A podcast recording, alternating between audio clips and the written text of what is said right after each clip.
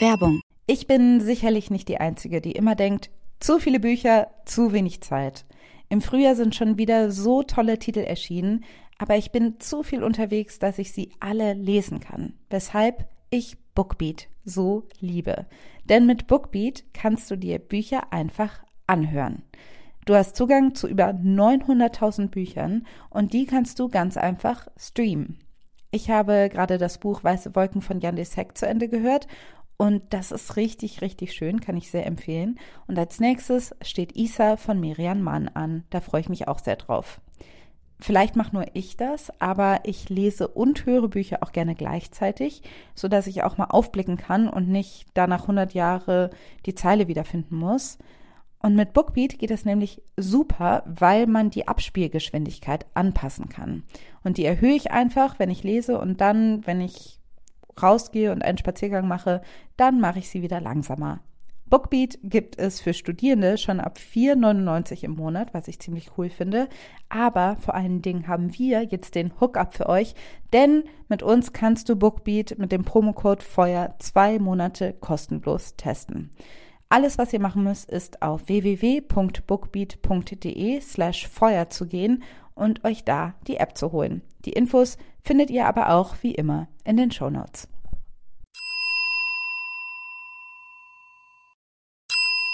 Werbung. Es gibt eine Dating-App für Menschen, die wirklich daten wollen. Und die heißt Hinge. Hinge wie das Scharnier auf Englisch. Das Element, das es braucht, damit zwei Dinge zusammenkommen können. Schön, oder? Hinge ist die Dating-App, die entwickelt ist, um gelöscht zu werden. Denn die Profile bei Hinge bieten mehr als ein paar Bilder und Infos zur Körpergröße. Auf Hinge gibst du an, mit welcher Absicht du datest, sodass keine Missverständnisse entstehen. Und das Coolste ist, Hinge hat Prompts, also Fragen, deren Antwort direkt darauf schließen lassen, ob ihr die gleichen Interessen, aber vor allem den gleichen Humor teilt. Und Hinge möchte Dating wirklich für alle zu einem schönen Erlebnis machen, weshalb Hinge zusammen mit der LGBT-Organisation GLAD Prompts für die LGBTQ-Plus-Community entwickelt hat.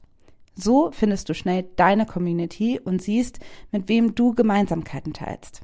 Zum Beispiel kannst du beschreiben, was Gender Euphoria für dich bedeutet oder wo deine Chosen Family unschlagbar ist. Hinge bringt dich mit den richtigen Leuten zusammen. Also probiert jetzt Hinge aus, nutzt die Prompts. Alle weiteren Infos findest du in den Show Notes.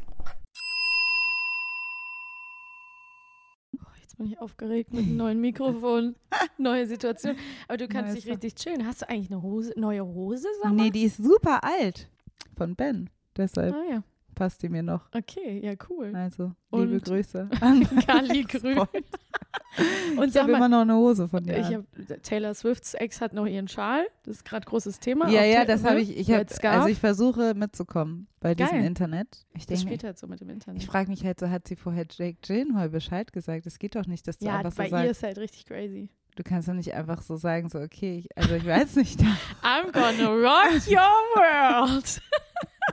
wahrscheinlich ist es orchestriert. Also man Ja, wahrscheinlich you need to Ich glaube alles, Also, also, auch damals auch schon diese ganze Kanye Taylor Sache nach, Fall also nicht das mit dem mm, Award, sondern Mm-mm. mit dem Video. ja genau mit den Lines und so. Nein, die haben dir ja Bescheid gesagt, aber die Frage ist wie und so bla bla bla. Anyway, was ich, ich muss aber noch eine Hosenfrage stellen. Okay. Ganz kurz. Mhm. Und zwar, welche Hose hattest du denn da am Sonntag an bei der ähm, Black Book Fair? Das war meine Abend Angels Hose. Die sah so ganz weiß aus. Ja, die war aber Hellgrau einfach nur weiß. ausgewaschen. Ah ja, die ist Ja. einfach ausgewaschen. Okay. Ich dachte, du hättest eine hellgraue Jeans an. Und Wie fandst du das so? welche ist das? Ich habe einfach ehrlich, Fragezeichen Fandst du, fandst du nicht so gut? Ich dachte, ich dachte kurz, es wäre deine Schlafanzug. es ist auch okay, ich nehme auch Kritik entgegen, was die Looks angeht. Ich, aber, aber warum sollte ich dich dafür kritisieren? Was habe ich da? Einfach so, damit mein, ich einfach so konstruktives Feedback bekomme. Weil ich, ja, schon, ich habe auch schon von Gianni gehört, dass ich ähm, mir mehr Gedanken machen muss um das, was ich anziehe, weil ich immer das gleiche ja Weil du immer die anziehe. Rote Bluse anhattest eine Mhm. Zeit lang. Ja. aber. ja, wie du dich in so eine Embryo-Haltung reingelegt hast. Ja, ähm, Alice und ich haben neue Mikros, ja, gemütliches Podcasten, haben neue Technik und ähm, Ich würde jetzt gern sagen, schickt uns, wie ihr das so findet, aber ich sage, schickt es uns auf keinen Fall, wie ihr das so findet, weil ich will das nicht wissen. Ich will nicht mehr Nachrichten bekommen, wo was äh, zur Technik gesagt wird. Also natürlich kann man immer was verbessern, aber ich will keinen. Genau, wir arbeiten stetig dran. Erstmal würde ich mal sagen, weil ich habe das Gefühl, jetzt sind wir schon Ja, hinterm Intro. Deshalb ja, sage ich mal, erstmal bin Hallo. ich dran oder bist du dran Ach eigentlich? so. Du, glaube ich.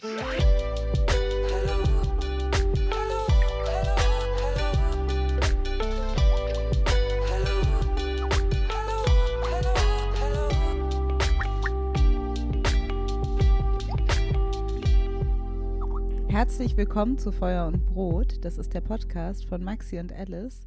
Wir reden hier über Politik, Politik und Popkultur. Polly Pocket. Und richtig, und dieses Mal mit zwei neuen Mikrofonen, was uns dazu befähigt, nicht mehr so ganz eng nebeneinander zu sitzen, weil wir uns nicht mehr ein Mikro teilen, ein Aufnahmegerät, sondern jetzt haben wir so zwei und so ein geiles Interface, was man nach fast sechs Jahren Podcasten sicher auch mal zulegen kann. Ne? Es ist wirklich wild. Also das darf eigentlich auch keiner wissen, wie unsere Aufmer Aufnahmesituation bis jetzt immer war. Aber egal. Ich sag mal so. Profis. Ja. Es wird immer besser, Ja. sagen wir mal so. Das ist jetzt noch nicht unser Top of the Finales. Top. Ja. Aber es ist schon mal besser, als was wir sonst so haben. Wir haben die Verbesserung der technischen Situation auf dem Schirm und arbeiten stetig daran. Und wir wissen, dass es da in der Vergangenheit die ein oder andere Folge gab, die verbesserungswürdig ist.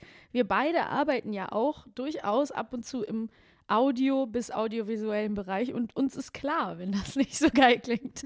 Wir kennen das und ähm, ja, wir arbeiten dran. Mal gucken. Was ich cool finde, ist, dass wir jetzt so chillen können und dass wir ein Mikro in der Hand haben können. Und ich höre uns wahnsinnig schön laut. Das heißt, es ist auch gleich halbe ASMR für mich. Genau, weil wir haben jetzt nicht nur Mikrofone, wir können auch gleichzeitig uns mit Kopfhörern hören. Das Ja. ist auch sehr schön. Aber erstmal, ähm, ja, willkommen zurück in unserer November-Folge. Liebe Alice, du bist zurück. Ich freue mich so. Endlich Richtig. sitzen wir wieder zusammen hier.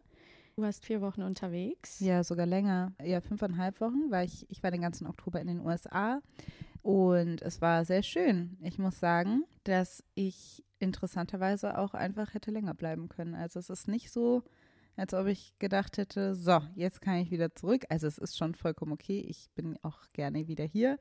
Aber es war sehr nötig für mich, mal wegzugehen. Und ich kann es auch nur Leuten empfehlen. Ich weiß, Reisen ist immer noch sehr kompliziert und es ist ein unglaubliches Privileg, dass ich in die USA überhaupt reisen kann oder konnte auch schon im Oktober, weil ich Staatsbürgerin bin. Aber ich glaube, über die letzten zwei Jahre haben wir so ein bisschen vergessen, dass die Praxis des Wegfahrens tatsächlich etwas ist, was wirklich einen großen Unterschied macht. Ich hatte es so ein bisschen vergessen. Und deshalb fühle ich mich so, als ob sich zumindest eine Sache in mir schon ein bisschen entspannt hat.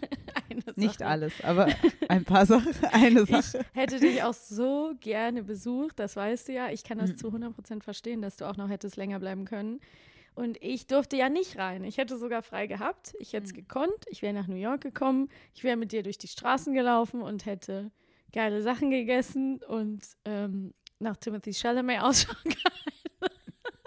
Den habe ich leider nicht gesehen. Der war auch gar nicht da. Der war auf der Presstour, äh, nämlich für Dune. So sieht es nämlich aus. Der war auf jeder Plakatwand, aber ich habe ihn jetzt gerade nicht so gesehen. Ist auch egal. Ich hätte auch mich mit allen anderen Menschen zufrieden gegeben. Nein, ich mache natürlich nur Späße. Ich wär, hätte einfach gern New York mit dir mal erlebt. Ich habe einen Darsteller aus Sex and the City gesehen. So nämlich. Noch irgendjemand anderen, weil ich weiß, dass der berühmt ist, aber ich weiß nicht woher. Und dann habe ich an Halloween sind so betrunkene Mädels so an mir vorbeigelaufen und meinen, we just saw ASAP. Ich finde auch geil, dass du gerade drei Personen aufgezählt hast und bei der zweiten gesagt hast, dann noch eine andere berühmte Person, wo ich nicht mehr weiß, wer das war. Aber Hauptsache, die Person ist in der Aufzählung vorgekommen. Finde ich fair von dir. Ja, ich habe ja auch, als ich in New York war, äh, bin ich doch mit Jenny Aiko im, im Aufzug gefahren, in Ah. meinem Hotel und war auch richtig hyped. Aber Okay, egal, genau. ich konnte nicht zu dir nach New York. Ich bin traurig drüber, aber es ist schön, dass du wieder da bist und ich wünsche dir trotzdem, dass, ja, sobald du magst und möchtest und es sich ergibt, auch wieder reisen wirst, weil ich glaube, dass das eben einem sehr gut tut. Und Mhm. trotzdem ist es schön, dass wir zusammen diese Folge jetzt einleiten können. Wir haben nämlich, Full Disclosure, in dieser Folge eine Gästin. Richtig. Und das Gespräch mit besagter Gästin haben wir schon aufgezeichnet. Stand jetzt, äh, das Gespräch war am 6. November. Genau. Genau, und jetzt sind schon einige Tage ins Land gegangen, ähm, ja, fast um die zehn Tage. Genau. Und, Heute ähm, haben wir den 16. November Genau. und wenn ihr die Folge hört, haben wir noch später. Genau, wahrscheinlich ab dem 22.11. irgendwann. In dieser Folge haben wir meine liebe Freundin und Kollegin Mia Diko zu Gast. Wir haben mit ihr gesprochen über ein Thema, wo ich das Gefühl hatte, das kriegt noch nicht so viel Raum in Deutschland, also auch nicht in der Länge und der Ausführlichkeit. Mia ist nämlich relativ früh im Sommer letzten Jahres an Covid-19 erkrankt und ist auch seitdem noch weiterhin krank. Sie leidet nämlich an Long-Covid. Und wir haben da im Sommer ein paar Mal drüber gesprochen. Und ich fand es so krass und so wichtig, das zu wissen, was sie erzählt hat, dass ich dachte, hey, lass uns doch mal mit ihr sprechen und unsere Reichweite auch dafür nutzen, dass möglichst viele Leute davon erfahren, womit gerade so viele Menschen in Deutschland und auf der ganzen Welt zu tun haben. Es ist auf der einen Seite so, dass man das Gefühl hat, man redet über nichts anderes mehr als über Corona und gleichzeitig gibt es so viele Aspekte, die noch nicht ausführlich besprochen worden sind und die noch in keinster Weise aufgearbeitet sind. Und ich finde auch genau die Leute, die an Long-Covid leiden, die davon betroffen sind, also man hat das hier und da gehört, aber wir wollten auf jeden Fall auch nochmal einen Beitrag dazu leisten, vor allen Dingen, weil mir nicht nur selber betroffen ist, sondern sich auch unglaublich einsetzt dafür, dass die Menschen, die von Long-Covid betroffen sind, mehr Unterstützung bekommen und organisiert auch oder hilft den Betroffenen, sich zu organisieren, was sehr bewundernswert ist, weil, und das werden wir gleich im Gespräch auch noch hören, das natürlich eine absolute Herausforderung ist, als Personen, die krank sind, selber äh, so viel Kraft da reinzustecken, um für eine Verbesserung ihrer Situation zu kämpfen. Genau, das ist nämlich bitter nötig. Es fehlt momentan an einigem und das war auch schon natürlich in dem Gespräch klar, obwohl natürlich seitdem die Zahlen nochmal so hochgegangen sind jetzt in der letzten Woche, dass wir in dem Gespräch nicht auf diese, haben wir ja schon angedeutet, nicht auf die aktuelle Situation konkret eingehen, die wir jetzt Stand Mitte, Ende November, wenn ihr diese Folge hört, haben. Vielleicht hören Leute sie auch erst in einem Jahr oder zwei. Also Das von daher, stimmt. deshalb sind aktuelle Stände bei uns eh immer relativ. Ähm, generell ist aber eine hörenswerte Folge, vor allen Dingen, weil es immer noch erschreckend viele Fehlinformationen gibt dazu, dass zum Beispiel junge, vermeintlich gesunde Personen sich nicht so viel Sorgen machen müssten um Corona oder um diese Ansteckung und hört es euch nochmal an, gerade wenn ihr irgendwelche Leute kennt, die skeptisch sind oder Corona auf die leichte Schulter nehmen, dann ist das vielleicht eine Folge, die wir euch ganz besonders ans Herz legen wollen. Genau. Viel Und Spaß. Jetzt viel Spaß beim Hören. Hallo Mia. Schön, dass du da bist. Schön, dass wir dich zu Gast haben können bei unserem humble kleinen Podcast Feuer und Brot. Ja, wir freuen uns, dass wir bei dir sein dürfen. Wir sind heute bei dir zu Hause. Wie geht's dir? Komplexe Frage. Aber sozusagen eine, die uns auch gleich ganz gut ins Thema bringt. Also im Moment geht es mir relativ gut. Ich bin recht stabil, was nicht heißt, dass ich nicht grundsätzlich ziemlich krank bin. Gleichzeitig heißt es aber auch, ich bin im Moment in der Lage, sowas wie mit euch heute hier zu machen. Also insofern ganz gut trifft es, glaube ich, am besten. Ja. Ja. Eigentlich ist es ja auch, frage ich mich manchmal, ob man eher fragen sollte, wie geht's dir heute? Weil Ja. es ist manchmal wahrscheinlich einfacher zu beantworten. Ja, genau. Also wir reden ja gleich über Long-Covid. Da ist die Tagesform tatsächlich ziemlich relevant, weil man, wenn man so betroffen ist wie ich, ziemlich starke Schwankungen hat, die auch zum Krankheitsbild gehören. Was mich total interessieren würde, ist einfach, du hattest Covid und vielleicht setzen wir da an, wenn Ja. es okay ist für dich ist, Klar. wie das abgelaufen ist. Ich hatte Covid und wusste das ganz lange nicht. Mhm. Ich war aber so schlau, ähm, weil ich so sensibilisiert war durch die Medien, dass ich eben nicht rausgegangen bin trotzdem. Also ich habe mich selbst isoliert. Es war im März 2020. Also ich habe mich vermutlich Anfang März angesteckt. Wahrscheinlich sogar, ich konnte es relativ gut rekonstruieren, am 5. März. Und ab dem 15. März wurde ich symptomatisch. Dann war ich erstmal wahnsinnig platt. Also ich habe es vor allem daran gemerkt, dass mein Kreislauf überhaupt nicht mehr mitgemacht hat. Ich war völlig fertig, ich war schlapp und habe mich überhaupt nicht gut gefühlt. Und ich hatte so einige gastrointestinale Beschwerden. Mhm. genau. Also auch, Magenbeschwerden. Und um den Magen. also ich wollte es nett umschreiben, aber ich kann es ja ganz direkt sagen. Ich hatte ähm, so ein bisschen Durchfall und das hatte ich ziemlich lange. Und eine extreme Schwäche ähm, haben mich dann erstmal ein Weilchen begleitet. Und da ich aber gelesen hatte, dass auch das Anzeichen einer Covid-Infektion sein könnten, bin ich einfach direkt zu Hause geblieben, habe alles abgesagt und habe mich selbst isoliert und habe dann versucht rauszukriegen, was das ist. Da das so lange anhielt, habe ich dann eine Weile gebraucht, bis ich es rausgefunden habe tatsächlich. Und der erste Test, den ich gemacht habe über meine Hausärztin, der war auch negativ. Das heißt, es war sehr irreführend. Ich dachte also auch schon, super, ich habe es nicht, cool. Da aber alles andere auch negativ zurückkam, was man so testen kann, eben diesen, in diesem Gastrobereich, war es dann irgendwie immer noch so unsicher für mich. Und ich habe gedacht, komisch, ich bleibe vielleicht doch lieber noch weiter zu Hause. Und dann ging das Ganze auch noch mal viel heftiger los. Also jetzt sind wir so auf dem Zeitstrahl bei ungefähr zweieinhalb Wochen. Ich war zweieinhalb Wochen krank, ohne zu wissen, was es ist. Ein Test war negativ. Und dann startete diese Erkrankung sozusagen in Phase 2 mit, also vor allem dann auch mit so Symptomen im, im Atemwegsbereich und dieser extremen Kurzatmigkeit. Ich hatte extremes Herzrasen, also ich hatte einen Ruhepuls von 130 und war einfach völlig am Arsch, kann man sagen. Durch diese extremes Herzrasen bin ich dann ins Krankenhaus, weil ich dachte, okay, hier stimmt was nicht. Ich muss jetzt mal kurz gucken, was los ist. Die konnten aber auch nichts für mich tun, weil sie konnten mich nicht ins MRT schicken. Die haben mich also wieder nach Hause entlassen. Ich glaube auch im Hinblick, dass sie dachten, naja, sie ist noch jung und sie kriegt das schon hin. Plus, die haben auch erst mich gar nicht testen wollen, weil die auch dachten, nee, das ist irgendwie was anderes. Sie hat eine Mandelentzündung und sie hat ein Magen-Darm-Syndrom. Also zu dem Zeitpunkt war das alles noch so neu, dass auch im Krankenhaus du gemerkt hast, die Ärzteschaft war eigentlich total überfordert, auch diagnostisch. Als dann ungefähr ein guter Monat vorbei war, wurde ich aus der Quarantäne dann entlassen. Es gab nämlich dann auch einen positiven Test noch. Ähm, jetzt habe ich es ein bisschen falsch rum erzählt, aber genau. Das alleine ist ja schon ungewöhnlich in der Hinsicht, dass man sagen würde, nach zweieinhalb Wochen ist es eigentlich schon wieder vorbei. Also Wenn ich Glück habe, wenn ich Genau, bei, milden Verlauf bei milden Verläufen kann das dann eben schon abgeklungen sein. Es gibt ja auch Leute, die sind asymptomatisch. Also es gibt diese ganz vielen verschiedenen Verläufe. Meiner war irgendwie, haben wir vorhin auch schon mal ganz kurz drüber gesprochen, meiner war irgendwas zwischen mild und schwer. Also man wird wahrscheinlich sagen moderat. man muss ja auch sich das nochmal in Erinnerung rufen, wie das im März 2020 war. Also waren wir noch in der Anfangsphase kurz vorm Lockdown oder da ging es gerade los und da drehte sich gerade erst die Stimmung von, das ist alles gar nicht so schlimm hin zu, doch, wir müssen es doch ernst nehmen.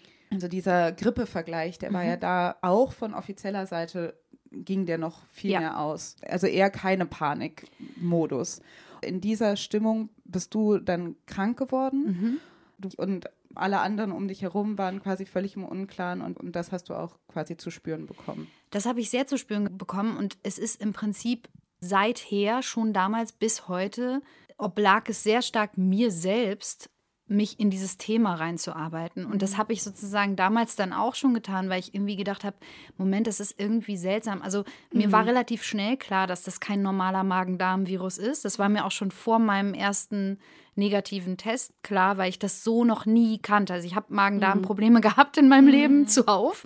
Und das hatte sich nicht angefühlt wie das, was ich kannte. Es hat sich auch nicht angefühlt wie eine Grippe. Und das kann man auch noch mal wirklich bekräftigen. Der Grippevergleich ist klar, weil wir halt keinen besseren Vergleich haben, aber er kommt viel zu kurz. Und er ist, also in meinem Fall auf jeden Fall war das nicht vergleichbar mit irgendwas, was ich vorher hatte. Allein schon, weil ich das Gefühl hatte, es war so ein Wandervirus. Also es war so ein, so ein kleiner Zirkus in meinem Körper, der wirklich jeden Tag ähm, auch andere Symptome ausgespuckt hat. Also die Symptomvielfalt habe ich bei keiner anderen Infektion, die ich je hatte in meinem Leben, erlebt. Und das erklärt sich auch, weil wir, wir dann ja irgendwann rausgefunden haben, dass Covid eben keine alleinig respiratorische, also sozusagen Atemwegserkrankung. Atemwegserkrankung ist, sondern eine Multiorganerkrankung. Und ja, das hat, das kann man an meinem Verlauf ganz gut sehen, sozusagen durch die Beteiligung auch von zum Beispiel meinem Herzen. Ich war dann, wie gesagt, kurz im Krankenhaus.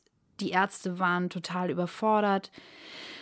Die haben sehr stark darauf geachtet, dass äh, nur Leute aufgenommen werden, die wirklich sehr schwer krank sind. Und das war für mich auch logisch. Deswegen habe ich natürlich keinen Aufstand gemacht, bin also wieder nach Hause, war dann aber ein paar Tage später wieder da, weil sich Ja. die Situation noch verschärft hatte und bin dann auch wieder nach Hause geschickt worden. Also im Endeffekt war das relativ krass für mich, weil ich war die ganze Zeit alleine auch in Quarantäne mit diesem Zustand umzugehen. Also Mhm. diese Isolation auch für mich war spezifisch echt schwierig, weil ich nicht wusste sozusagen, ab wann ruft man denn jetzt Ja. die Feuerwehr? Also diese Entscheidung zu fällen, das weiß ich noch, war für mich echt schwierig. Meine Familie hat mich da ein bisschen beraten und auch eine Ärztin, die ich angerufen hatte, die dann meinte, ja, jetzt ist der Zeitpunkt, mach das mal. Weil das ist echt schwierig, wenn man so jung ist und immer hört, nur ältere Patienten sind sozusagen gefährdet. Im Nachhinein, wie gesagt, war ich wahrscheinlich nicht so schwer betroffen, dass es hätte so richtig schief gehen können. Ich möchte aber trotzdem darauf hinweisen, dass wenn man eine Infektion hat und das Gefühl hat, okay, jetzt geht hier was schief, dann sollte man nicht lange zögern und es auch tun. Ne? Was ich nur noch mal so von außen über diese Zeit auch sagen möchte, kurz, ist auch interessant und das wird sich auch so durch die Folge ziehen, dieses Thema mit dieser Verunsicherung am Anfang. Niemand weiß, damit umzugehen, Ja. niemand weiß wirklich schon Bescheid und du quasi in Echtzeit als eine der ersten, die sich mit in Deutschland angesteckt hat und dann immer in Echtzeit das miterleben Ja. zu müssen als Betroffene, dass Leute noch keine Klarheit haben, dieses alleingelassen we- werden und auch selber Expertin werden müssen oder ein Stück weit über die eigene Krankheit. Und ich habe das als Freundin, die mit dir in der Zeit auch öfter mal telefoniert hat, als du eben zu Hause warst, auch schon als wahnsinnig, also ich, mir hat es imponiert, dass du da eben auch auf dich hören konntest und auf deinen Körper und hartnäckig geblieben bist, weil ich auch gemerkt habe, also sie versuchte halt die ganze Zeit irgendwie eine Diagnose zu kriegen, eine Klarheit und sagte immer, ich habe hier nochmal angerufen, ich habe da nochmal angerufen und die müssen jetzt aber nochmal hier vorbeikommen und es muss mich nochmal jemand testen. Und ich dachte immer so, wow, ja, also wenn sie das nicht gemacht hätte, wäre es halt Ja. komplett äh, lost auf, auf verlorenem Fuß gewesen. Also ich bin sehr dankbar dafür, dass ich eher jemand bin, der halt dreimal nachfragt und auch wirklich recherchiert und sich auch nicht sofort mit allem zufrieden gibt, was einem so Leute im Vorbeigehen mal so sagen. Das hat auf jeden Fall extrem geholfen und deswegen ist das ja auch jetzt der Grund, warum ich hier sitze, weil ich über das Thema gerne aufklären möchte, genau. Aber also, um diese Akutphase abzuschließen, irgendwann wurde es wieder besser, etwas, und ich wurde auch aus der Quarantäne entlassen. Wobei man sagen muss, das Gesundheitsamt hatte jetzt auch nicht wirklich viel Info geliefert. Also die haben mich einmal angerufen und haben gesagt, wenn sie dann und dann symptomfrei sind, dann reden wir noch mal und dann werden sie aus der Quarantäne entlassen. Und das war's.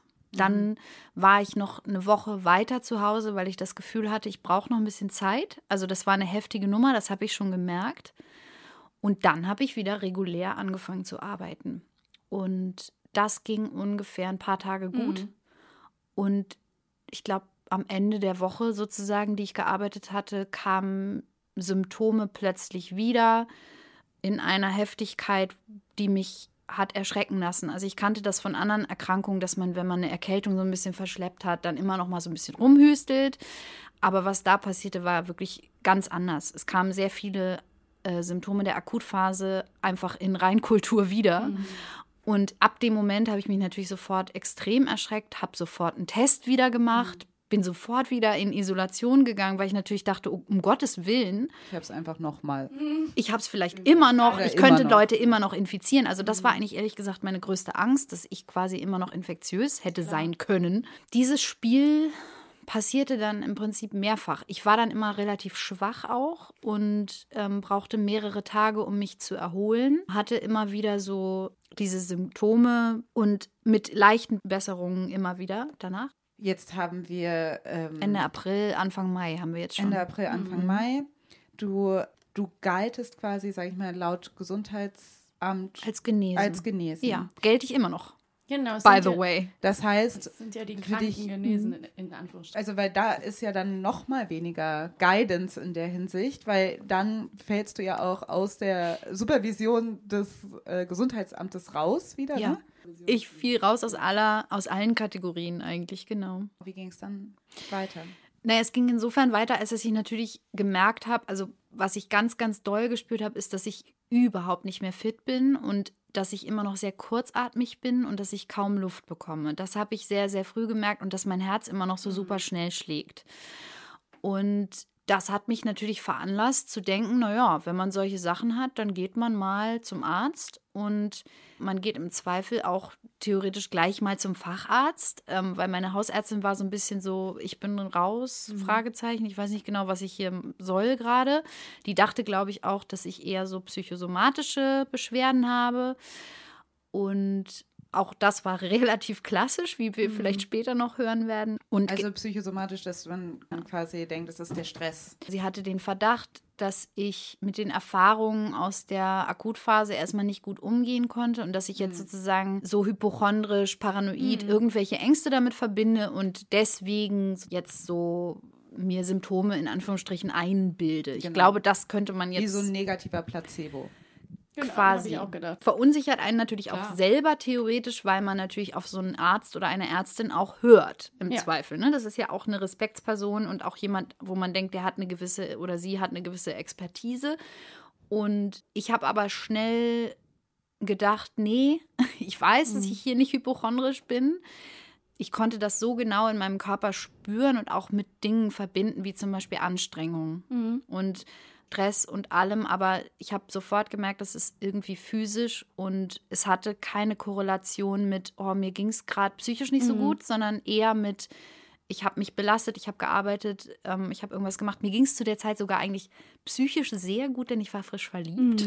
Also ich war eigentlich eher so auf so einem positiven, yes, die Erkrankung ist vorbei und jetzt kann ich wieder mein Leben normal Ja, leben und ja. war eigentlich total motiviert. Deswegen bin ich dann sehr schnell zum Facharzt, also bin zum Kardiologen und zum Pulmologen, also zum Lungenarzt und zum ja, Herzdoktor sozusagen oder Doktorin. Und dann war ich dort und die waren aber auch komplett damit überfordert, weil die natürlich, für die war das auch komplett neu und ähm, die haben dann erstmal so grob organisch geguckt und erstmal nicht so richtig viel gefunden, haben aber auch jetzt keine bildgebenden Verfahren oder so direkt angeordnet oder so. Deswegen war ich da erstmal auch verunsichert, weil es dann hieß sozusagen, also organisch ist da nichts.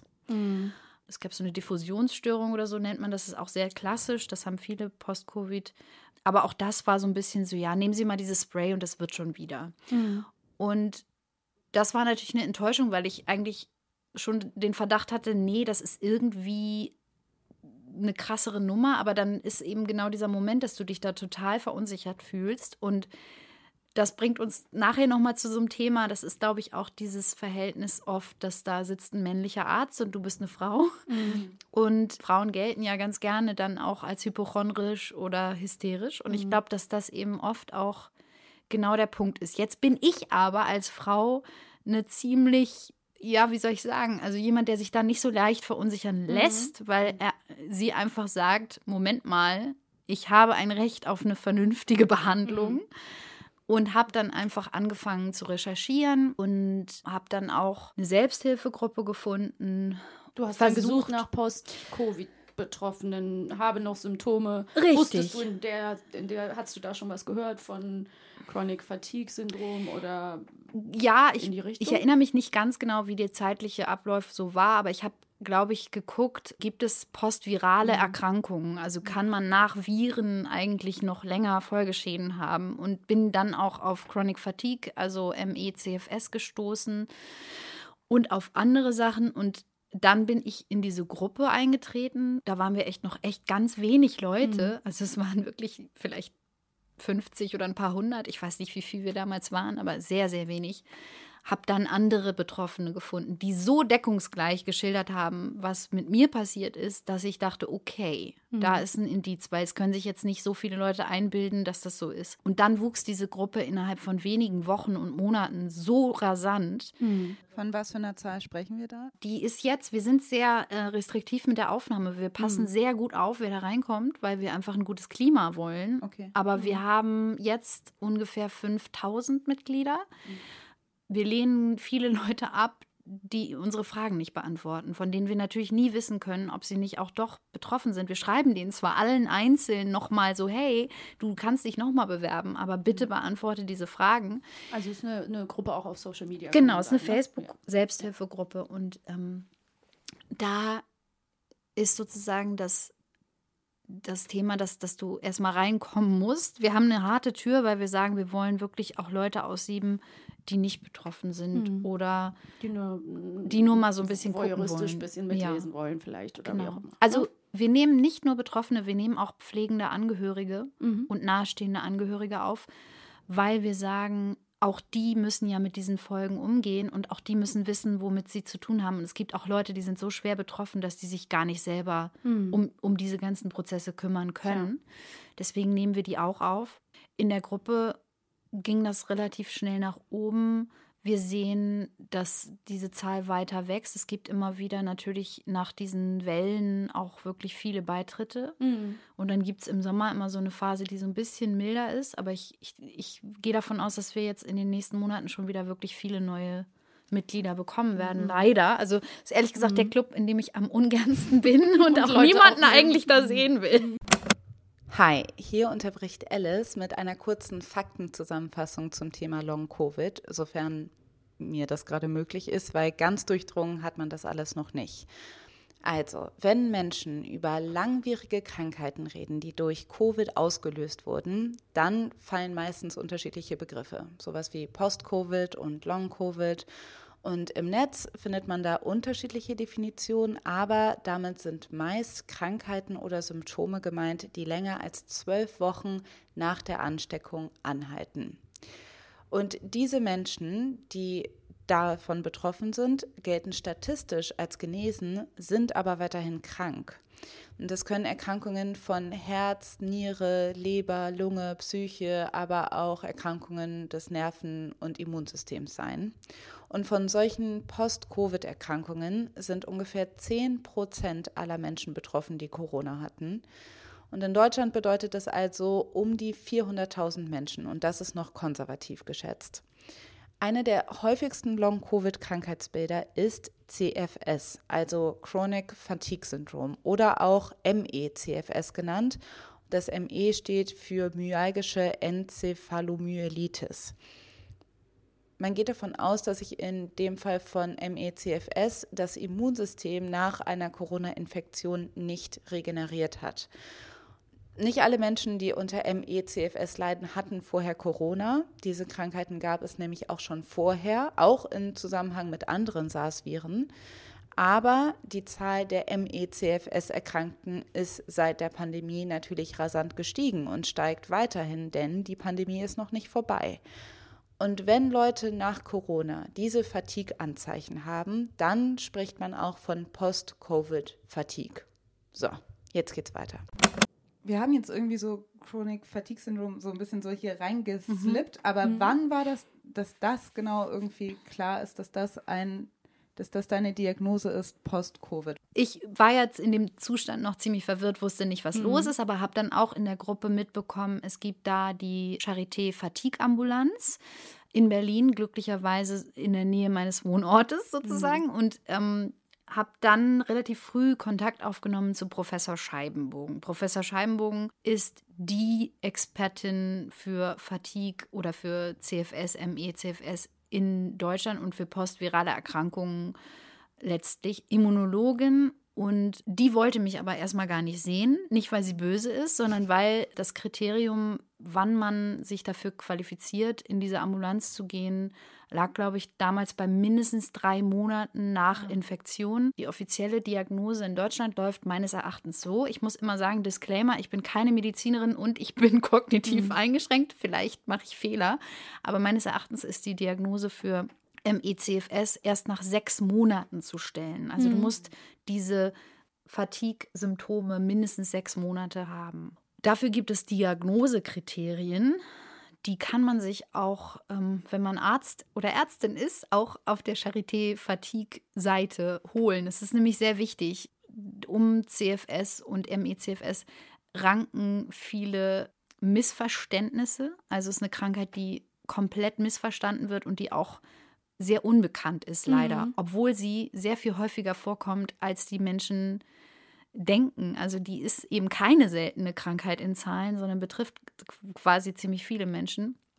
Und diese Unterscheidung in diesen Begrifflichkeiten ist tatsächlich, wie du sagst, Alice, noch sehr schwierig. Ich würde mal jetzt sagen, für, für diesen Beitrag können wir uns vielleicht einfach darauf einigen, also nur für mhm. diesen Beitrag jetzt, dass wir bei Long-Covid über Spätfolgen reden, die mindestens vier Wochen anhalten und dann vielleicht auch sogar erst nach drei Monaten also danach noch bleiben, weil ja. was sich zeigt, ist, dass bei den schwerer betroffenen Patienten, wie bei mir zum Beispiel, das ist sozusagen eine leider bisher endlose Geschichte. Also es gibt gar nicht unbedingt so viel Daten dazu, dass das dann nach einem halben Jahr auf jeden Fall vorbei ist, mhm. sondern bei manchen schleicht es sich so ein bisschen aus oder wird milder. Aber die Leute, die schon relativ lange betroffen sind, bleiben meistens auch ziemlich lange betroffen. Mhm. Also in Zahlen kann man das beobachten, dass eben die Leute, die es ein halbes Jahr haben, dann auch gerne ein Jahr haben und ongoing mhm. sozusagen. Können wir schon, wie du bei Frau Scheibenbogen reingekommen bist, ist das dann quasi schon der nächste Schritt oder haben wir was übersprungen? Nee, ich bin dann da reingekommen und Scheibenbogen war ganz überrascht. Ich hatte dann irgendwann die drei Monate mhm. voll und habe dann gesagt, so jetzt aber hier bitte.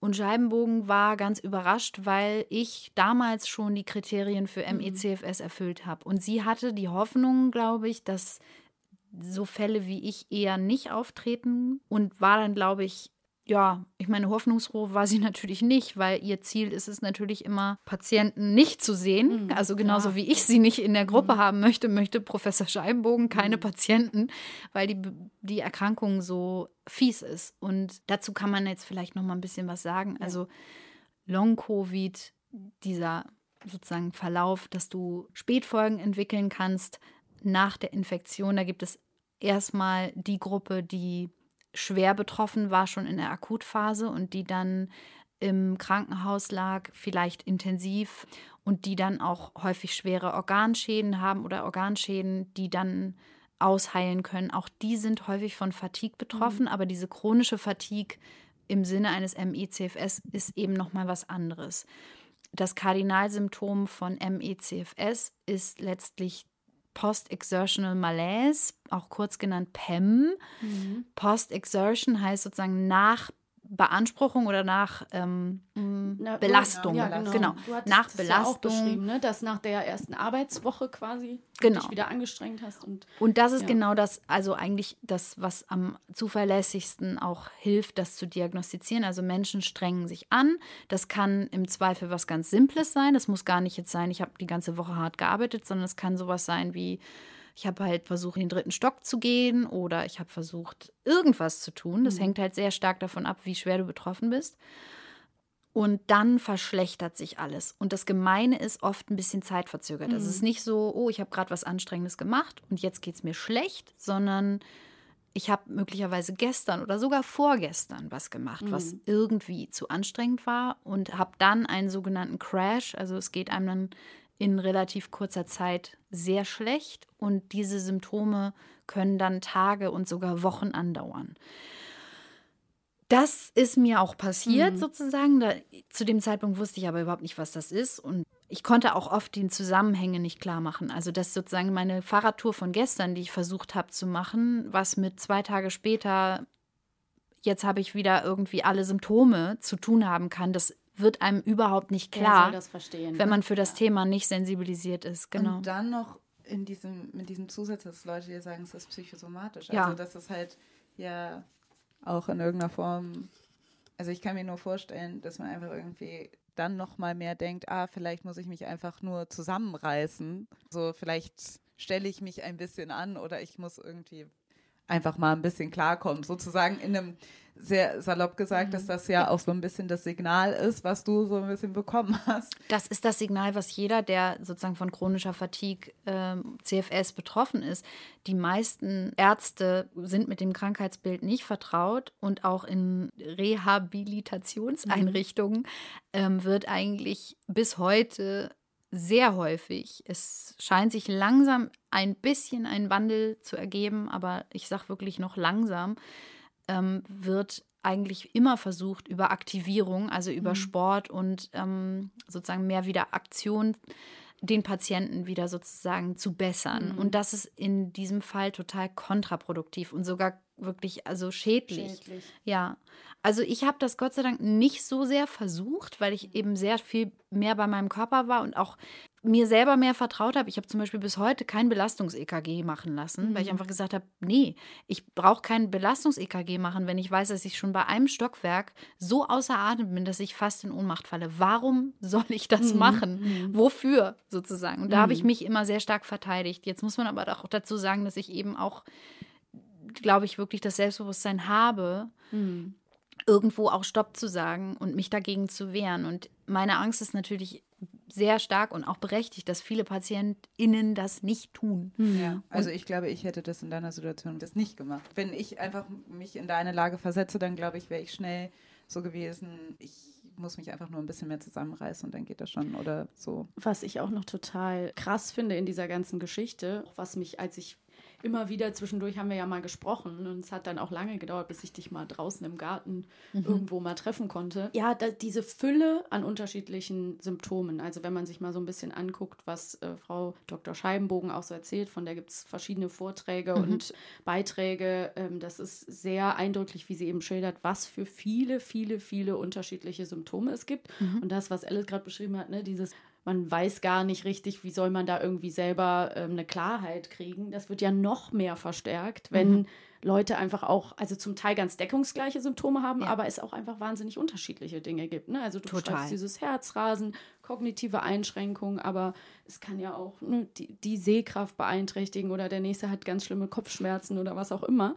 Also eine Fatigue, da denkt man natürlich an Schlappheit, an Müdigkeit, aber es ist einfach sehr, sehr, ja, unterschiedlich, was du mir auch erzählt hast, ne? wie zum Beispiel Wärme sich auswirkt oder was auch immer. Also es gibt so Ja. viele unterschiedliche Faktoren und das macht es einfach wahnsinnig kompliziert. Ne? Ja, es ist hochkomplex und ich glaube, ich bin der Sache auch noch gar nicht gut auf der Spur jetzt in dem, wie ich darüber berichte, nämlich Post-Covid, Long-Covid, wie auch immer wir es nennen wollen, können eben Folgeschäden organischer Natur sein, das haben wir schon gesagt. Dann können es Sachen sein wie bei mir, das sind neuroimmunologische Spätfolgen, ähm, die man dann vielleicht auch schon in so Syndrome gliedern kann. Ich habe zum Beispiel eben ME-CFS und eine Dysautonomie namens POTS. Und diese autonomen Manifestationen, also die autonomen Folgen, die es gibt, autonom heißt autonomes Nervensystem. Das ist das Nervensystem, das für die Steuerung von vielen unbewussten Körperfunktionen zuständig ist. Wenn da eine Dysregulation, also eine Störung vorliegt, dann hat das auch einen Rattenschwanz im Endeffekt von möglichen Symptomen. In meinem Fall ist das vor allem Tachykardie im Stehen, heißt Herzrasen, sobald ich stehe. Und damit einhergehend dann eine Kurzatmigkeit. Also es ist so ähnlich wie Covid am Ende nochmal in klein. POTS wirkt sich auf so viele Organsysteme aus, weil wenn sozusagen die Sauerstoffversorgung des Gehirns und der Organe nicht richtig funktionieren, das ist letztlich auch nochmal so ein Überthema von Long-Covid, aber es es überlappt sich halt total viel. POTS macht allein schon echt ziemlich viel spektakuläre Schwierigkeiten und ist auch eine dieser Krankheitsbilder, die signifikant schlecht diagnostiziert werden, oft fehldiagnostiziert werden als Angststörung oder Panikstörung, betreffen ungefähr, ich glaube, 80 Prozent mindestens sind Frauen. Ah, ja. ähm, und MECFS, eine verwandte Krankheit oder ein verwandtes Krankheitsbild, auch das hat unglaublich verschiedene Auswirkungen. Also zum Beispiel sowas wie eine ähm, Empfindlichkeit gegenüber Licht und Geräuschen. Also wenn du im Crash bist, dann willst du eigentlich gar nichts mehr hören und sehen. Da willst du in absoluter Stille nur noch vor, vor dich hin vegetieren. Ich kann das Gefühl nur beschreiben, als, als wäre in mir drin ein riesen Bienenschwarm. Also deswegen dieses Wort Müdigkeit ist so, ist so falsch, weil ich bin überhaupt nicht müde. Ich bin wahnsinnig erschöpft. Ich habe keine Energie, aber in mir drin tobt wie so ein Sturm und es ist wie so ein Kampf. Also es ist total krass. Dieses Gefühl kann ich mit nichts anderem vergleichen.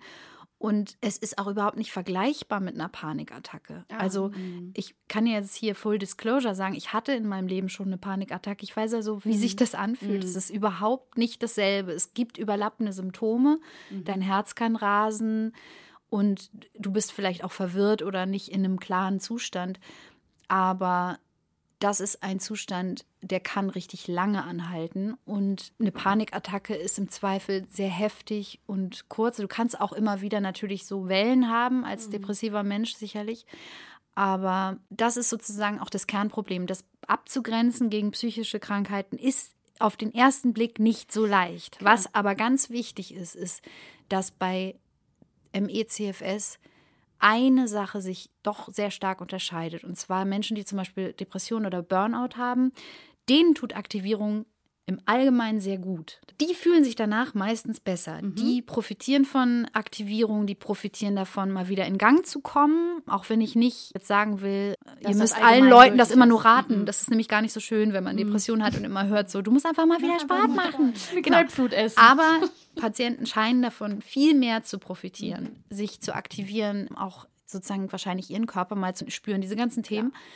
Während ähm, Patienten mit MECFS das eben eher schadet. Und zwar so, dass sie sich danach verschlechtern. Und mhm. das ist mhm. eigentlich auch sozusagen das signifikanteste Kriterium, um das abzugrenzen. Mhm. Es gibt noch ein paar weitere. Da kann man sich auch wirklich noch mal genauer informieren. Wir können sowas auch mal verlinken. Genau, ähm, packen wir in die Shownotes die Seiten. Die nur das macht es mega schwer für ÄrztInnen, das abzugrenzen. Und wenn du dich noch nicht so tief da rein gelesen hast, dann ist das erstmal total überfordernd. Mhm. Für mich hört sich das aber auch so an, was gerade der große Unterschied ist, mhm. ist, dass das eine äh, psychische Diagnose ist und mhm. das andere aber vor allen Dingen eine physische Diagnose ist. Absolut. Wenn du sagst, das betrifft dein Nervensystem und so weiter. Also, mhm. weil das ist jetzt auch meine Frage, ist CFS oder Long-Covid, gibt es da auch psychische Diagnosen in der Hinsicht? Mit Sicherheit. Und da muss ich auch ganz ehrlich sagen, bin ich überfragt, mhm. inwiefern da die Prävalenz ist, also was wie häufig wo auftritt. Ähm, es gibt einen Haufen Psychodiagnosen nach mhm. Covid und das will ich auch gar nicht kleinreden. Ich glaube, man kann auch nur in Anführungsstrichen psychologische Spätfolgen haben. Mhm. Ich glaube trotzdem, dass ziemlich viele Patienten, die mit psychologischen Diagnosen nach Hause gehen von Ärzten, eigentlich physische ja. Spätfolgen mhm. haben. Mhm. Das heißt, wie gesagt, nicht, dass das andere nicht auch auftritt und nicht vielleicht auch in großer Zahl. Ich glaube aber trotzdem, dass, oder was heißt ich glaube, ich sehe es halt in der mhm. Gruppe. Wir haben das vorhin noch nicht so ganz klar gemacht. Vielleicht mhm. diese Gruppe, in der ich gelandet bin, da bin ich sehr schnell Admin geworden. Mhm. Also auf Facebook gibt es dann so Leute, die das administrieren und habe dann auch angefangen, mich damit so ein bisschen mehr zu beschäftigen, auch inhaltlich und bis hin sozusagen zu einem jetzt so eine Art Aktivismus. Ich glaube aber sozusagen, was ich sehr schnell gesehen habe bei anderen Patienten ist, denen ging es im Prinzip genau wie mir. Die haben erstmal so sehr viel Ratlosigkeit bekommen. Denen wurde halt sehr oft gesagt, ihr bildet euch das ein, mhm. ihr müsst nur mal wieder Sport machen. Also dieser Klassiker, woraufhin das natürlich selten irgendeine gute Konsequenz mhm. hatte, im Gegenteil. Und die Gefahr dieser Psychologisierung oder Psychomatisierung ist halt super hoch. Und deswegen glaube ich, ist die Statistik im Moment, die wir haben, so offizielle Statistiken von zum Beispiel Krankenkassen, auch mit so ein bisschen Vorsicht zu genießen, weil ich denke, es werden sehr viele Leute als psychisch eingestuft, mhm. die eigentlich in dieser, in dieser physiologischen Ecke landen sollten. Dazu habe ich mal eine ganz äh, platte Frage an euch, weil jetzt ist doch auch mal so die Frage, wenn ich jetzt zum Beispiel weiß, es sind auch viele, mehrheitlich Frauen von dieser Krankheit betroffen. Es sind auch viele junge, verhältnismäßig junge Frauen betroffen, auch in unserem Alter. Wenn ich mir jetzt vorstelle, das, das wird ja auch so beschrieben, ne, in, in den Definitionen sind sehr häufig, Long-Covid trifft häufig Frauen, die in Pflegeberufen oder körpernahen Berufen ähm, tätig sind, also zum Beispiel auch als Erzieherinnen mhm. oder so. Wenn ich mir jetzt vorstelle, du und ich, wir sind selbstständig, wir sind da in gewisser Hinsicht privilegiert, wir können ja. uns unsere Arbeitszeiten zum Teil selbst gestalten, nicht immer und sicherlich hast du da auch viele Einbußen gehabt, aber wenn ich jetzt zum Beispiel als Erzieherin in einer Kita arbeite, dann kann ich streckenweise wahrscheinlich meinen Beruf nicht mehr ausüben. Weil wenn wir jetzt darüber reden, dass ne, ich zum Beispiel ein Kind nicht mehr heben kann über länger, dann habe ich natürlich ein Problem oder auch als Friseurin oder was auch Klar. immer. Ne? Und dann ist für mich natürlich auch die Frage, um zurückzukommen auf dieses ähm, Thema mit den psychischen Erkrankungen oder Diagnosen, dann ist es doch auch relativ wahrscheinlich, dass jemand, der vielleicht komplett seine Arbeit nicht mehr ausüben kann und in Existenznöte gerät, dann vielleicht auch eine Depression oder eine Angststörung noch ja. als Resultat ja. entwickelt. Ne? Also ähm, Arbeitsunfähigkeit mhm. als junge Person, die Frage, das sind alles wahrscheinlich unfassbar viele Themen, die man alle heute gar nicht besprechen kann, aber bekomme ich eine Versicherung? Wer zahlt für mich, wenn ich nicht mehr arbeiten kann? Was ist los? Wer kommt ja. für mich auf? Wie kriege ich das überhaupt belegt? Was ist mit den Leuten die das gar nicht belegen können, dass sie diese Krankheit haben. Also das sind ja wahnsinnig, wahnsinnig viele Probleme. Absolut. Und das habe ich in der Gruppe sehr schnell gesehen, dass diese Probleme uns alle betreffen. Mhm. Der Hauptteil der Betroffenen äh, stammt auch gerne mal aus Berufen, die nicht besonders gut bezahlt mhm. sind, die auch sehr anstrengend sind, physisch oder psychisch. Die können zu großen Teilen nicht zurückkehren in den Job. Und das ist auch für mich, wenn man es so ein bisschen runterbrechen will, was das, was das Drama jetzt ist mit Long Covid, auch politisch ist. Das sind die Menschen, die uns schon seit jetzt fast zwei Jahren durch die Pandemie bringen. Ja. Mhm die erkranken selbst, werden Opfer dieser Pandemie und werden dann auch noch völlig vernachlässigt. Weil da können wir ja mal jetzt drauf eingehen. Wir haben jetzt sehr viel über die gesundheitlichen Folgen geredet, aber es gibt, wie du ja schon eingeleitet hast, eine Reihe von sozialen Folgen. Ja. Und wenn ich mich an die politischen Entscheidungen erinnere, wem wird geholfen, dann war das mhm. vor allen Dingen, waren die Leute im Fokus, die quasi wirtschaftlich betroffen sein werden, die aber jetzt gar nicht gesundheitlich betroffen waren. Also was für eine Unterstützung bekomme ich nicht, weil ich meinen Laden schließen muss wegen Lockdown, sondern mhm. weil ich langfristige Folgen habe. Gab es da politische Unterstützung oder gab es da in irgendeiner Form Hilfsangebote? Und da möchte ich nur kurz einhaken. Ich möchte das direkt auch weiterführen. Das ist auch interessant, weil man könnte jetzt sagen, ja, das hat ja keiner gewusst, dass es Long-Covid mhm. geben würde oder auf welche Art oder wie viele Betroffene. Aber das stimmt ja auch so nicht, weil mhm. Covid-19 ist jetzt nicht die erste virale Erkrankung, die vielleicht solche Folgen äh, hat oder ne, wo man einfach, wie ja,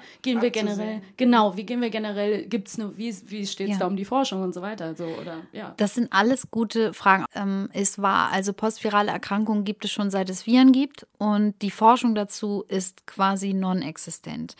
Die Betroffenen sind 75 bis 80 Prozent Frauen.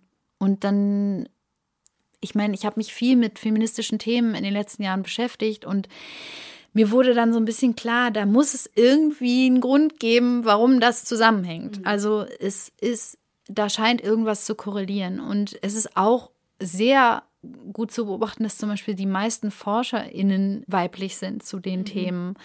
Aus anderen sozusagen medizinischen Bereichen weiß man einfach, dass Krankheiten, die Frauen betreffen, eben oft marginalisiert werden, ja. dass Frauen in der Medizin an sich oft Hürden haben, die extrem hoch sind. Stichwort das heißt Endometriose. Wir sind alle damit groß geworden, wer seine Tage hat und ich, äh, über Tagesschmerzen hat, der stellt sich nur an und ist gar nicht schlimm. Genau, und es gibt richtig so, es gibt so Untersuchungen sogar, die finde ich ziemlich extrem, dass Frauen, die Schmerzen haben, einfach viel seltener Schmerzmittel verschrieben bekommen und, und, und. Also das ist ein Rattenschwanz. Noch ne? mal schlimmer bei äh, Frauen of Color.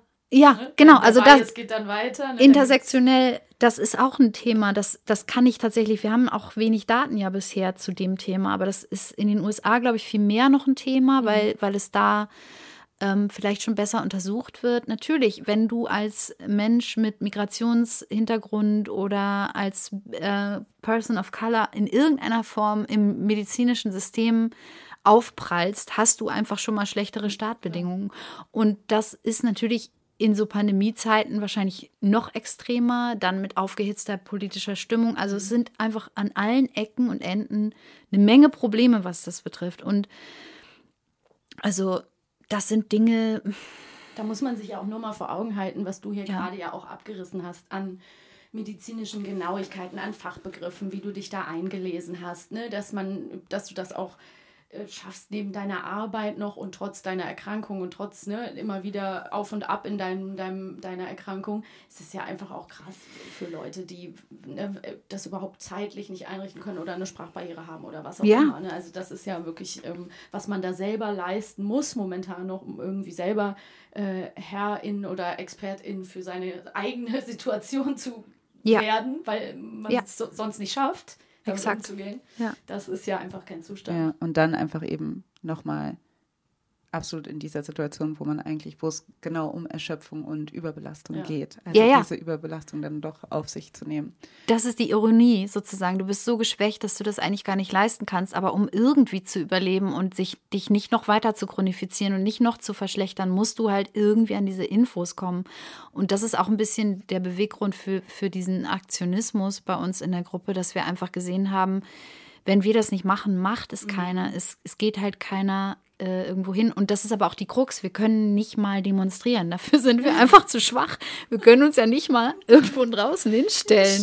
Für ein paar Stunden, Nee. ja. Also ich habe schon, ich denke manchmal auf so Kampagnenideen rum, dass wir irgendwie alle uns da mit so Betten hinrollen lassen oder so, aber ist ja auch alles nicht zu machen. Also die Ressourcen sind nicht da und die Kräfte, ne? Also es ist schon ähm, krass und, und diese Benachteiligung eben von People of Color und, und Frauen in der Medizin sind halt echt relevante Themen. Also Weil es einfach ja. diese, diese Parallele gibt, eben, dass eben Schmerzen unterschätzt werden oder auch die Intersektionalität. Ne? Also Mhm. Ja. eben, es gibt auch Frauen of Color, aber Ja, äh, dass Schmerzen unterschätzt werden, dass sie, dass die Datenlage einfach sehr viel geringer ist, Mhm. also dass einfach Daten, ganz viele Forschungen einfach auf den Daten von Männern Ja. beruhen hauptsächlich und von weißen Männern beruhen hauptsächlich yes.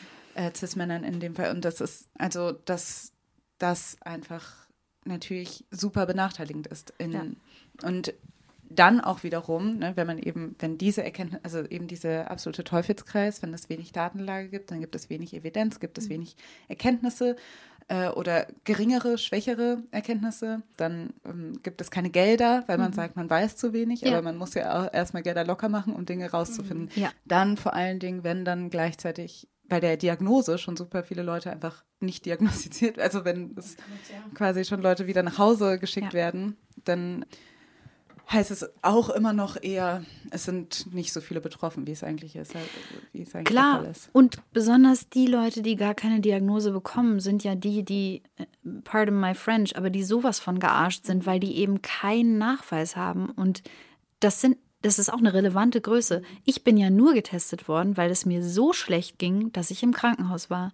Super viele Leute wurden nie getestet in der ersten Welle. Das ist, glaube ich, auch nochmal wichtig, dass einfach der Verlauf, der Covid-Verlauf nicht korreliert mit dem, was danach Ja, passiert. Richtig. Du kannst auch asymptomatisch gewesen sein und dann in Zeitverzögerung irgendwann Symptome, die du dir nicht erklären kannst, neurologisch zum Beispiel irgendwie bekommen, dass du plötzlich Probleme hast, dass dein Körper zuckt oder dass du Nervenschmerzen hast oder dass du Brain Fog hast, dieser Gehirnnebel, also so Schwierigkeiten, überhaupt klar zu denken, kognitive Einschränkungen ohne Ende, Wortfindungsstörungen, noch und nöcher. Also es kann einfach passieren. Oder eben diese Belastungsintoleranz, diese Fatigue, PEM, dass das plötzlich auftritt und du denkst, hä, wie, was? Und du hast keine Ahnung warum.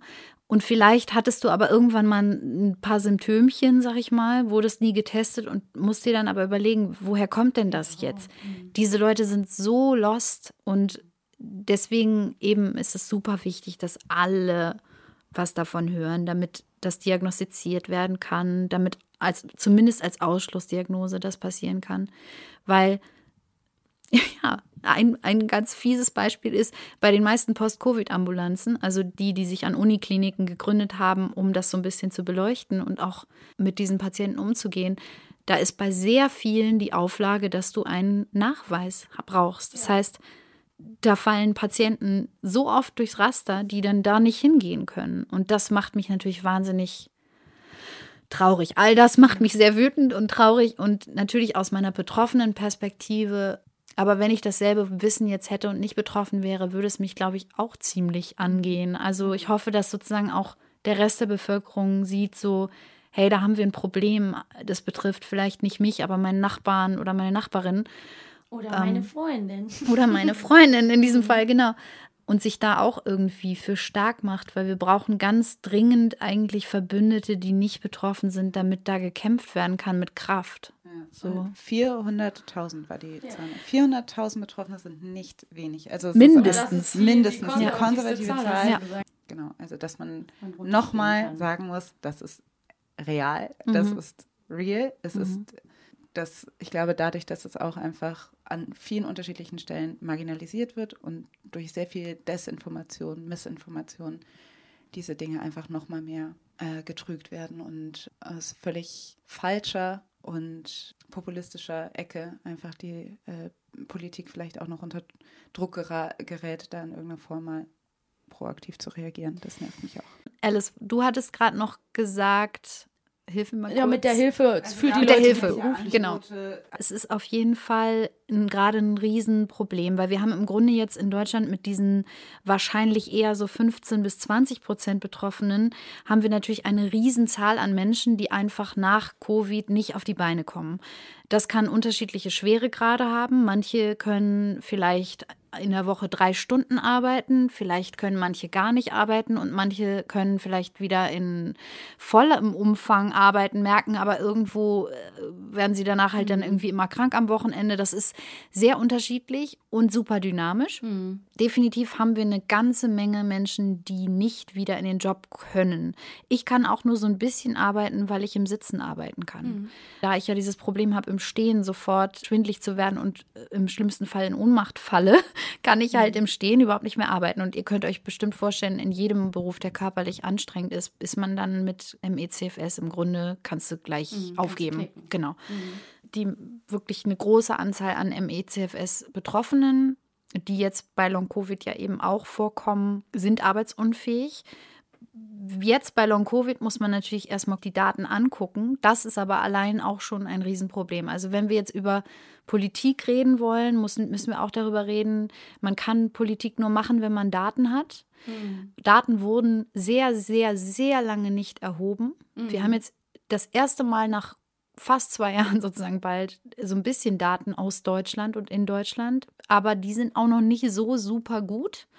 Also das ist so ein bisschen eine schwierige Nummer. Die Bundesregierung hat dazu eben keinerlei Anstrengungen unternommen, also die scheidende Bundesregierung.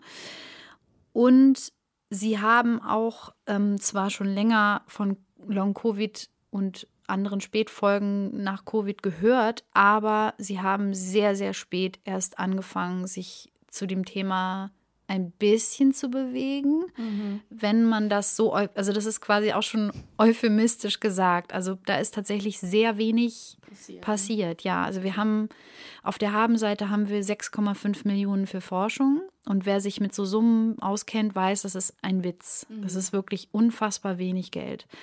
Und wir haben sehr früh als Patienteninitiative, wir können jetzt auch mal sagen, wie sie heißt, nämlich Long Covid Deutschland, Findet man natürlich auch sofort, wenn man es. Genau. Haben wir sehr früh schon angefangen, das BMG anzuschreiben und die Institutionen, die relevanten.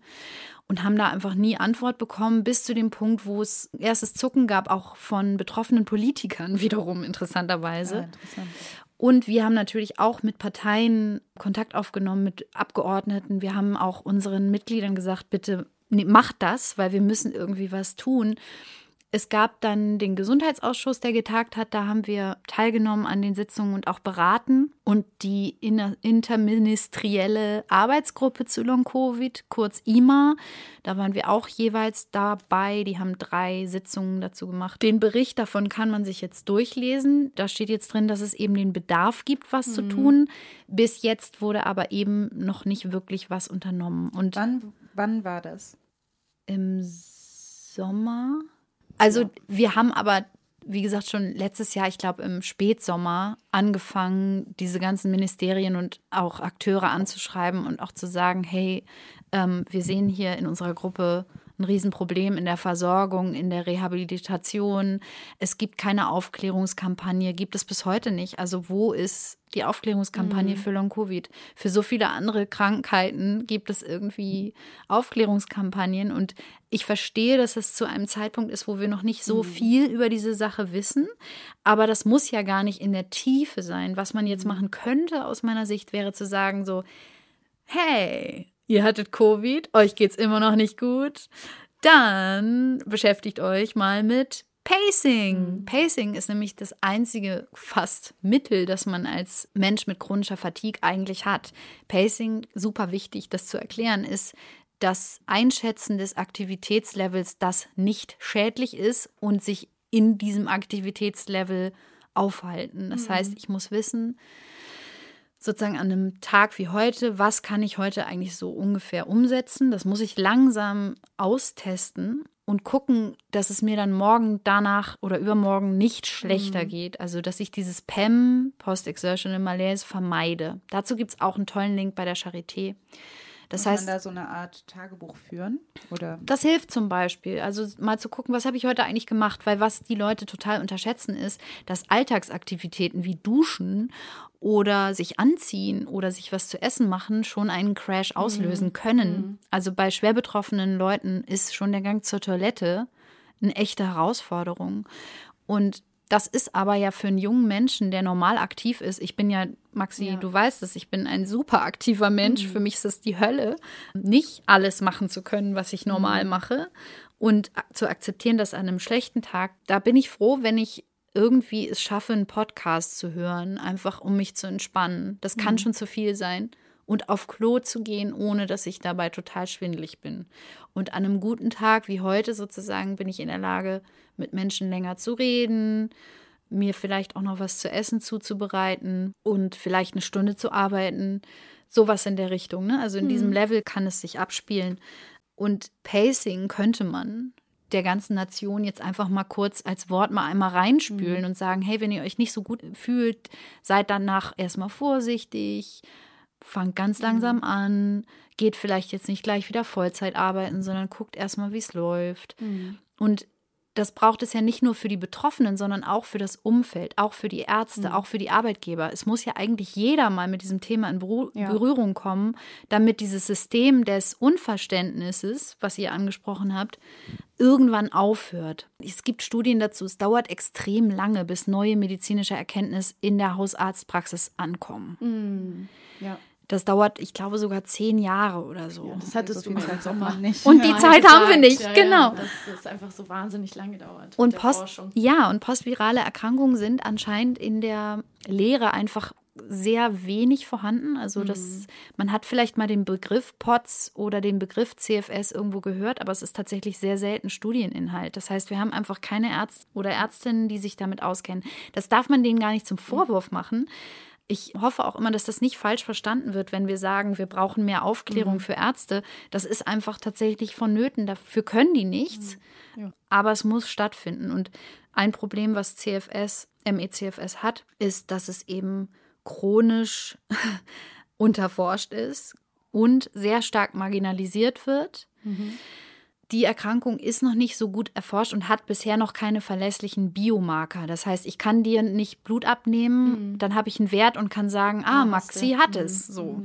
Gibt aber andere Diagnosekriterien, die auch relativ klar sind eigentlich, wenn man sich damit ein bisschen stärker beschäftigt. Zum Beispiel wird die Handkraft gemessen und geguckt, Ja, das habe ich gesehen Ja. von Frau Dr. Scheibenbogen in einer Doku. Genau. Und ähm, man kann dann sehen, dass bei den Patienten, die betroffen sind, wenn die den Test eine Stunde später machen, dann fällt der sehr viel schlechter aus als bei gesunden Personen zum Beispiel. Klar, ich, das ist nicht wie, ich habe Blut abgenommen und der Test ist positiv, so eindeutig, aber es ist eigentlich auch nicht so weit hergeholt, dass man sich durch so eine Ausschlussdiagnose da irgendwann mal annähern kann. Genau, weil das muss auch immer passieren, es muss alles andere ausgeschlossen sein. Das macht diesen Prozess komplex und das macht, dass wir brauchen, dass Ärztinnen und die Bevölkerung, die Betroffenen, alle müssen dieses Krankheitsbild irgendwie mal gehört haben und oder wissen, wie man dann an Informationen kommt. Da sind wir so ein bisschen in die Bresche gesprungen und haben diese Seite aufgebaut, weil wir eben wollten, dass sich das besser verbreiten lässt. Aber wir müssen auch dazu sagen, wir sind alle selber betroffen und total erschöpft und wünschen uns eigentlich nichts sehnlicher, als dass uns diese Arbeit endlich abgenommen wird. Das zweite eben ist Datenerfassung, also erstmal zu gucken, was ist, weil wenn du keine Daten hast, kannst du keine Handlungsbedarfe ableiten und identifizieren. Das haben sie irgendwie auch nicht hingekriegt. Das ist echt sehr schade.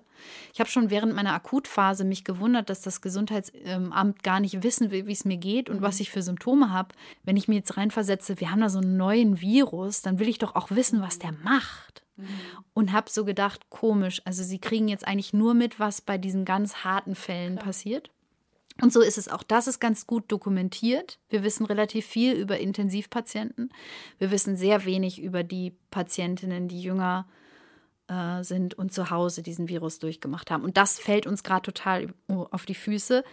Plus uns fällt auf die Füße, dass wir einfach seit Jahrzehnten ignorieren, was MECFS ist. Hätten wir das schon besser erforscht, wären wir jetzt bei der Geschichte überhaupt nicht überrascht gewesen und wüssten auch schon, was wir dagegen unternehmen könnten. Und dann, ich meine, das haben wir eigentlich die ganze Zeit schon besprochen, die Versorgung. Es gibt kaum bis keine Versorgungszentren. Es gibt die Charité hier in Berlin, dann gibt es in München noch äh, Professor Behrens, die sich um die Pädiatrie, also Kinder und Jugendliche, Wollte ich gerade fragen, da gibt es unterschiedliche Infos im Internet. Ja. Manche sagen, Kinder sind davon gar nicht betroffen, aber Studien aus anderen Ländern zeigen doch auch Doch, es, Jugendliche. es gibt auch und- gerade brandneue Ergebnisse, Mhm. dass eben Long-Covid Auch. und auch MECFS-Kinder auf jeden Fall betrifft. Und das war auch klar, die Frage war nur, in welchem Umfang. Und Mhm. auch das muss weiterhin noch erfasst werden und untersucht. Aber man kann Kinder leider nicht ausnehmen. Und zum Beispiel POTS ist eine Krankheit, die sehr oft im Teenageralter Mhm. auftritt. Ähm, das ist also absolut nicht zu unterschätzen, leider. Und auch da ist es natürlich super schwer. Wenn du aber keine Daten erfasst, kannst du halt als Politik auch nicht handeln. Und das hat sich sehr, sehr stark gezeigt. Mhm. Das jetzt. sich jetzt, Ja, ne? total. Und es, es ist einfach nichts wirklich passiert bislang. Mhm. Also es gibt diese Fördersumme. Ähm, da geht die Forschung jetzt auch Gott sei Dank los. Also da bin ich auch sehr glücklich, dass da ein bisschen was angeschoben wurde. Das reicht aber Das reicht ja überhaupt überhaupt nicht aus, genau.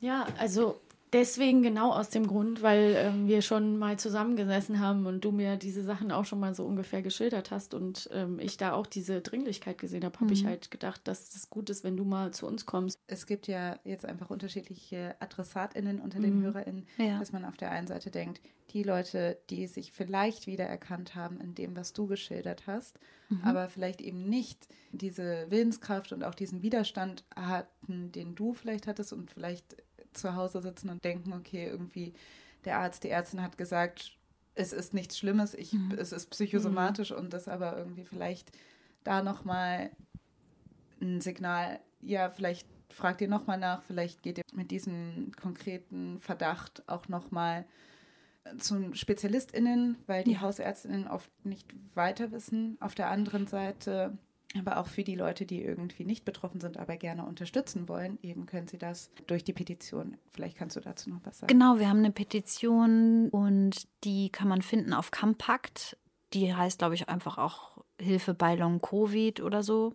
Die findet man auch relativ schnell über eure Genau. Seite. Also eigentlich ist unsere Seite, da muss ich kurz sagen, da bin ich auch wirklich irgendwie stolz drauf, dass wir das trotz unserer Erkrankungen alle hinbekommen haben. Unsere Seite ist wahrscheinlich jetzt nicht vergleichbar mit den äh, tollsten, ähm, super gefördertsten Seiten der Welt, aber sie ist auf jeden Fall sehr informativ und ist auch sozusagen konkurrenzlos leider Mhm, in ja. Deutschland. Also wie Wahnsinn. gesagt, ich würde mir wünschen, dass Mhm. es sowas von offiz- offizieller Stelle gäbe. Wir haben sehr viele Infos für Betroffene, aber auch für Ärztinnen. Ihr könnt uns auch unterstützen. Wir sind im Moment noch kein eigengetragener Verein, deswegen ist das, wie man uns unterstützen kann, im Moment noch eine Schenkung. Wir werden hoffentlich bald die Kraft haben, einen Verein zu gründen. Mhm. Auch das ist in Deutschland halt super kompliziert.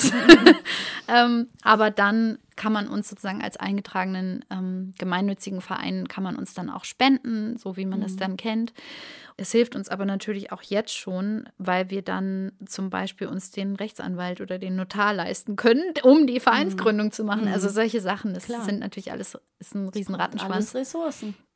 Ja, und im Moment ist es auch so, dass wir machen das halt alle ehrenamtlich und immer so nach Kräften, wie es halt gerade geht. Das heißt aber auch, vieles muss unter den Tisch fallen, weil wir uns dann eben auch verschlechtern. Ja, und ansonsten schreibt euren Abgeordneten, das kann ich allen Betroffenen nur raten und allen Angehörigen nur raten, macht sozusagen eure politischen Vertreter darauf aufmerksam, dass da ein Problem ist, dass da ein Bedarf ist. Wir sind aktuell auch am Sprechen mit Politikern und Politikerinnen zum Thema Koalitionsvertrag, weil wir versuchen eben einen Satz da reinzubringen zu Long Covid und MECFS, also dass das auf die Agenda kommt. Toi, toi, toi. Wir wissen noch nicht, wie es ausgeht. Ich möchte noch mal eine, also zum Mhm. Schluss vielleicht, gibt es in irgendeiner Form einen Ausblick für dich, Mia? Also inwiefern ist dein Umgang mit deiner Situation jetzt? Und hast du in irgendeiner Form ein, eine Besserung erfahren oder ist das konstant so geblieben? Ah, Es ist auch schon wieder eine komplexe Frage, aber ich versuche es kurz zu machen. Die Besserung in Anführungsstrichen ist eingetreten ab dem Moment, wo ich es wirklich verstanden habe. Also deswegen ist Aufklärung so wichtig. Äh, Seit ich weiß, was Pacing ist und es auch immer besser lerne, also das ist ein Prozess, das geht auch nicht so schnell. Man muss echt mit vielen Rückschlägen auch immer wieder leben. Seit ich das besser weiß, ist es etwas stabiler.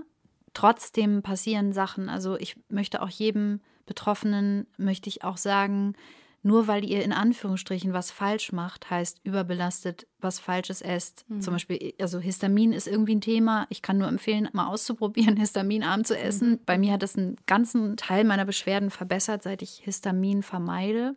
Ihr könnt alles richtig machen und ihr könnt trotzdem erleben, dass ihr euch verschlechtert. Das kann mhm. auch durch Sachen ausgelöst werden, die ihr gar nicht im Blick habt. Mhm. Das ist so vielfältig. Seid nicht hart zu euch. Akzeptiert in dem Moment, dass es einfach so ist. Wir, also jeder, der betroffen ist, kann jetzt damit was anfangen. Es ist einfach, es ist ein schrecklicher Zustand. Und das Einzige, was einen ermutigt, wenn man noch nicht so super schwer betroffen ist, ist, dass der auch wieder vorbeigeht. Mhm. Und je mehr man dann einfach akzeptiert, dass es so ist und auch daran glaubt, dass es vorbeigeht, desto besser.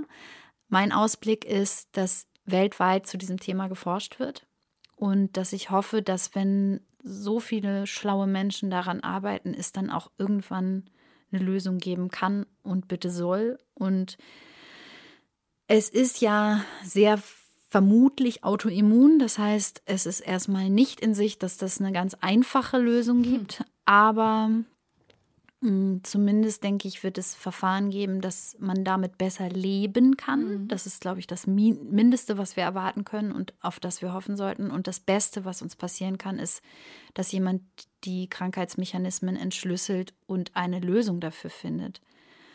Wann das passiert und ob das passiert, ist im Moment noch nicht so richtig mhm. klar. Es gibt anekdotische ähm, Versuche dazu und auch vielversprechende Studien. Mhm. Witzigerweise auch gerade in Deutschland, deswegen ist es so ironisch, dass hier so wenig finanziell gefördert wird. Mhm. Also hier ist halt eigentlich eine gute Infrastruktur für Forschung. Deswegen ein bisschen mehr Geld locker machen, wäre wirklich total cool, Dann Politik. Man, man, könnte hier eine Menge erreichen, ja, und wir haben auch tolle ExpertInnen wie mhm. eben Professor Scheibenbogen, die auch schon total viel wissen wenn man deren Wissen einfach jetzt flächendeckend verbreiten würde, ja. das wäre wär schon so viel getan mit. Ich bin sozusagen hoffnungsfroh, dass sich das gerade wandelt und das, was passiert. Ähm, wir arbeiten da ganz, ganz hart dran, äh, mhm. soweit es uns möglich ist und hoffen, dass einfach auch sich mehr Allies aus der normalen, in Anführungsstrichen, Bevölkerung findet. Mhm. Also, dass da mehr Leute kommen, die uns unterstützen auch. Ja. So wie ihr zum Beispiel. Ja. möchten wir uns natürlich bei dir bedanken, dass du dir heute die Zeit genommen hast und das so ausführlich, so toll und detailliert für uns geschildert hast und auch deine persönliche Geschichte mit uns geteilt hast. Das ist natürlich total toll und dafür danken wir dir und wir hoffen, dass es da auf ganz viele hörende Ohren stößt da draußen. Ja, vielen Dank. Gehen wir aus. Vielen, vielen Dank dir. Das war Feuer und Brot. Konzept und Produktion von Alice Hasters und Maximiliane Hecke. Die Intro-Musik kommt von Chris Sommer. Wenn ihr uns unterstützen wollt, dann könnt ihr das auf Patreon machen oder auf Steady oder ihr schreibt uns eine positive Rezension bei iTunes. Oder erzählt euren Freundinnen von uns, teilt es auf Social Media und spread the word. Bis bald. Ciao. Ciao. Hi, I'm Daniel, founder of Pretty Litter. Cats and cat owners deserve better than any old-fashioned litter. That's why I teamed up with scientists and veterinarians to create Pretty Litter. Its innovative crystal formula has superior odor control and weighs up to 80% less than clay litter. Pretty Litter even monitors health by changing colors to help detect early signs of potential illness. It's the world's smartest kitty litter. Go to prettylitter.com and use code ACAST for 20% off your first order and a free cat toy. Terms and conditions apply. See site for details.